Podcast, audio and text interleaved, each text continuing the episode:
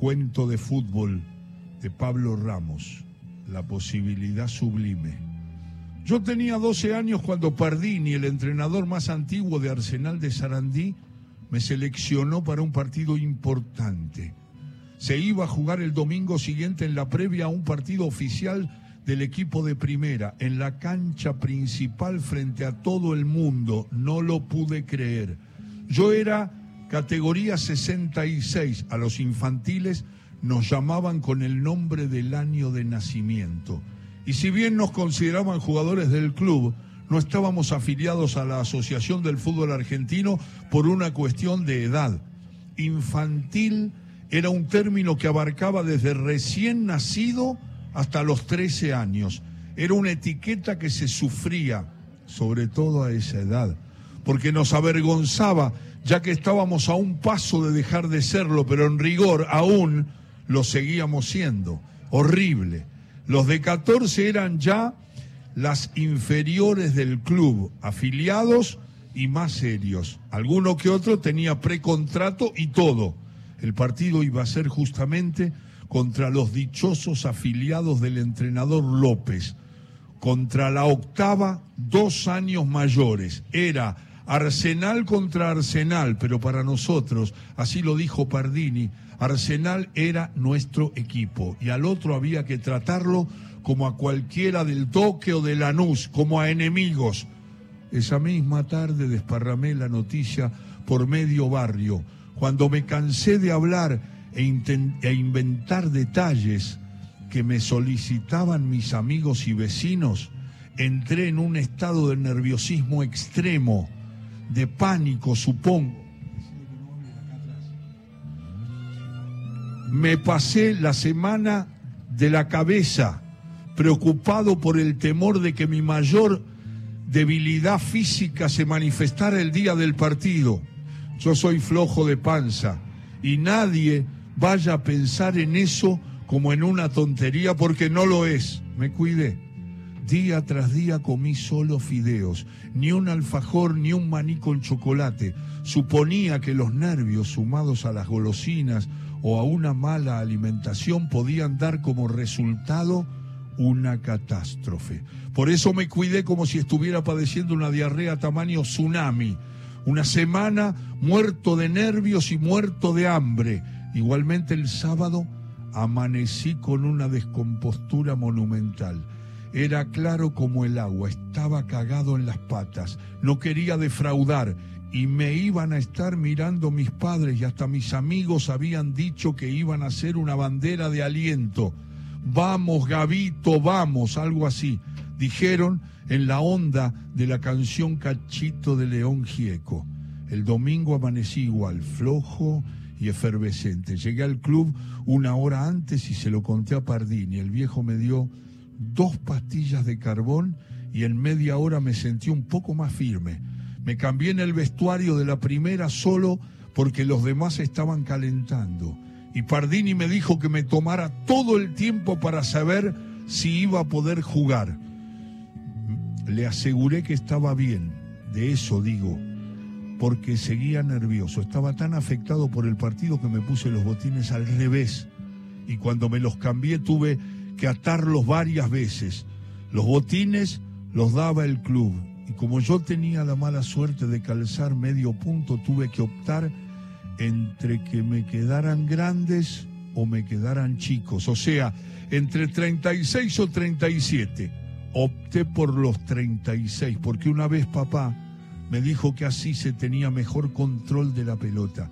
A él se lo había dicho Rojitas, el gran jugador de Boca, y ese sí que sabía de controlar la pelota. Me encontré en la cancha de bola y con mis compañeros. Pardini nos llenó de aceite verde, un aceite que olía agrio y quemaba la piel, pero que según dijo papá era el de los profesionales. Hicimos un calentamiento liviano con una pelota de papi, nos enfilamos para salir. En el pasillo de salida, la cancha no tenía túnel, cerré los ojos para hacer mayor la emoción. Imaginé los trapos celestes y rojos que tapaban el cielo y al humo de las bengalas que siempre le da al viaducto un aire de paraíso sagrado. El sol me daba en la cara y se me puso la piel de gallina. Iba a salir a la cancha de primera, a la gente que explotaba, a los flashes, a la gloria. El pueblo de Avellaneda iba a clamar mi nombre. Vamos, Gavito, vamos, vas a ser el campeón. Y yo iba a dejar mi sangre en la arena. No iba a defraudar a mi pueblo. Tuve que abrir los ojos porque me llevé por delante al referí, que no era otro que Mariulo, el utilero de López, Estate atento, pibe, me dijo. ¿En qué estás pensando? En la realidad la cancha estaba como siempre, casi vacía. Mis amigos con el trapo que me habían hecho todavía no habían llegado o seguro que no lo habían dejado entrar todavía por no tener la cuota al día. Busqué algún conocido al que saludar, pero no vi a nadie. En la platea, discutiendo y sin mirar hacia la cancha, estaban mis padres. Cuando nos estábamos formando, Pardini me puso la cinta de capitán. Con lágrimas en los ojos fui al medio. Fue extraño dar y recibir el mismo banderín de Arsenal. Gané eligiendo cara, sacamos primero. Cuando el 9 nuestro dio el pase atrás, ellos se vinieron con todo. Por suerte en esa época se podía dar pase al arquero. Ese fue nuestro principal recurso porque ellos se venían y se venían todo el primer tiempo de lado pero se encontraron con una muralla. Ustedes preguntan quién? Yo. Trabé, metí, corrí, metí, recuperé casi todas las pelotas que fui a buscar y cuando no las recuperé, levanté al 7 por el aire. Si pasa la pelota, que no pase el hombre, me había dicho Pardini, y solo me pidió que aflojara de dar cuando ligué la primera amarilla del partido. El siete de ellos era un morochito que jugaba muy bien. Y como yo soy derecho, jugar de tres, o sea, del lado izquierdo, me complicaba mucho. Por eso junté caños como para terminar de entubar el arroyo. Pero gracias a un esfuerzo descomunal que hice, logré mantener la dignidad en alto. El 7 me pasaba, pero yo lo corrí y lo volví a marcar. Me volví a pasar y yo lo seguía y no lo dejaba pensar en nada. Fui su sombra Terminó el primer tiempo y Pardini me palmeó y me felicitó. Estaba haciendo lo que él me había pedido, seguir al morocho hasta abajo de la cama. Ya en la segunda parte se notó el mejor entrenamiento de ellos y la diferencia de edad. También yo noté la contra de unos botines chicos. No tenía piernas, estaba agarrotado, estaba ellos estaban llegando mucho, sobre todo del otro lado. Faltando 10 minutos empatábamos a duras penas 0 a 0. Tuve una oportunidad, pensé que tenía una oportunidad. Estaba muerto, pero luego de rechazar un pelotazo, vi que la pelota quedaba dividida en la mitad de la cancha, a 3 metros de mí y a 3 metros del 5 de ellos. Sin pensar en nada, por puro instinto de ver la pelota, me salí de mi puesto para ir a buscarla. Llegué junto con el 5, una mole digna de un equipo de rugby. Trabamos tan fuerte que el ruido fue como la explosión de una garrafa. Yo había cerrado los ojos porque pensé que el mastodonte me partía la pierna, pero cuando las abrí, el 5 estaba tirado en el piso y yo me había quedado solo con la pelota. Miré a Mariulo, que con las manos desesperadas me decía que siga, que avance, que me anime, que era la mía, la gloria, la primera, la selección, el amor de todo el pueblo del viaducto. La defensa de ellos estaba mal, no había vuelto y habían dejado al dos solo como a un perro. Me mandé con una idea modesta de lo que iba a hacer. El dos me salió y yo se la tiré larga a contrapierna y lo pasé como poste caído, como un tren, un tren sin aire ni freno, pero un tren al fin. Pisando el área grande, el arquero no se decide a salir y yo me meto, porque me meto. Si el arquero no me salía, ¿qué es lo que debía hacer? Se me nubló la cabeza, los botines me mordían los dedos de los pies, pero hacía falta poco para meter un puntinazo, un empujoncito de nada a un costado y era gol seguro. En el punto del penal cerré los ojos y le di con todo, o al menos intenté darle con todo. Intenté pegarle con todo. Levanté tierra como hacen los burros. Mordí el piso, le pegué al piso. La Pintier que hacía más de 20 minutos pesaba sobre mí. Sí, hacía más de 20 minutos que pesaba como un adoquín, salió débilmente, se fue frenando en el pasto alto, se fue frenando en el pasto alto hasta llegar al arquero como una masita de crema pastelera. Salida rápida, contragolpe del morochito que debía estar marcando yo y gol de ellos. Arsenal, del Arsenal que no era Arsenal. Terminó el partido. Recibí el consuelo de todos, incluso de López, que me dijo que había sido el mejor de la cancha. Pero lloré a escondidas.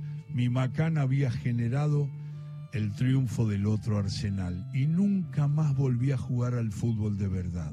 Años más tarde, en cancha de defensa y justicia, en un partido de la C, mientras gritábamos un gol, el flaco Sarlanga, una de las personas más maravillosas y tristemente solitarias que conocí en la vida, bajó del par avalanchas y me dijo, Che, Gavilán, vos que sos tan inteligente, ¿no te das cuenta que somos los únicos en el universo gritando este gol?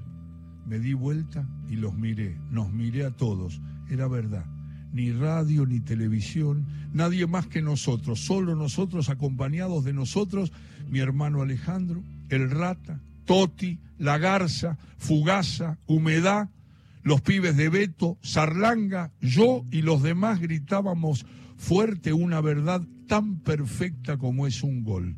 Un gol, el desahogo de los desahogos, un gol, una tontería indescriptible, la tontería que separa como ninguna otra cosa la alegría de la tristeza. Y le debo a Sarlanga la esencia y la materia de lo que siempre supuse es mi fe.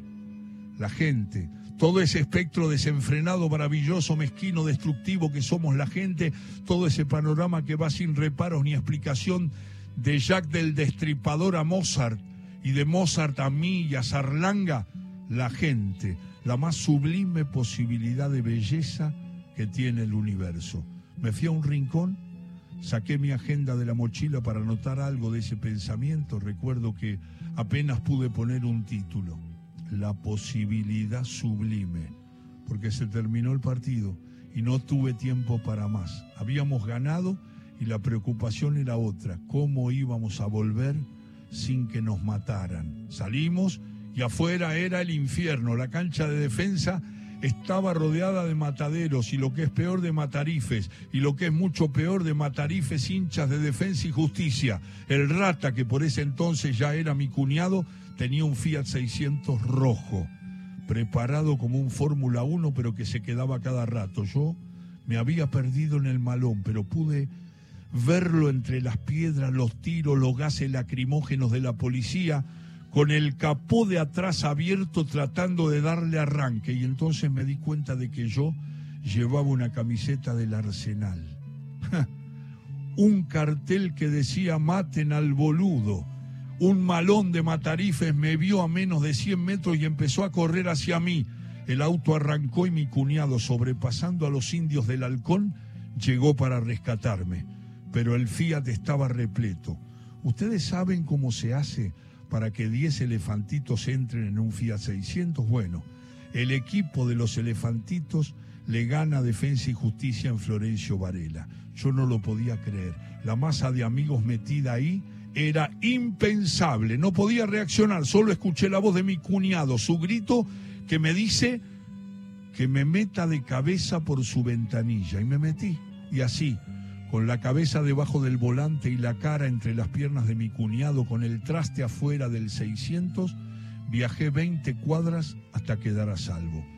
Pasaron los años y me fui a vivir lejos y en mi vida pasó de todo, de todo. Y a eso es a lo que voy. El balance dio siempre positivo. Las pérdidas son muchas, las ganadas pocas. Dos o tres, supongo, no más pero tienen la particularidad esa que tiene la alegría. No vence nunca, en ningún tiempo ni en ningún lugar. Las palabras de Sarlanga, la contención de López, el amor del técnico Pardini siguen estando acá, intactos, iluminando siempre. Si de cerca hasta parecían personas comunes y corrientes. Supongo que siempre tiene el paraíso aquel que alguna vez lo tuvo supongo que siempre uno tiene ese paraíso en el alma. Gracias a esa gente sé de qué se trata la vida, al menos la mía. Gracias a esa gente es que puedo volver siempre a ser eso que fui, una posibilidad sublime. Qué maravilla de cuento de Pablo Ramos. ¿Saben qué libro está? En el libro El Camino de la Luna, uno de los cuentos de fútbol que tiene Pablo Ramos, ese gran escritor nacido en Avellaneda en 1966 y que es fanático de Arsenal de Sarandí.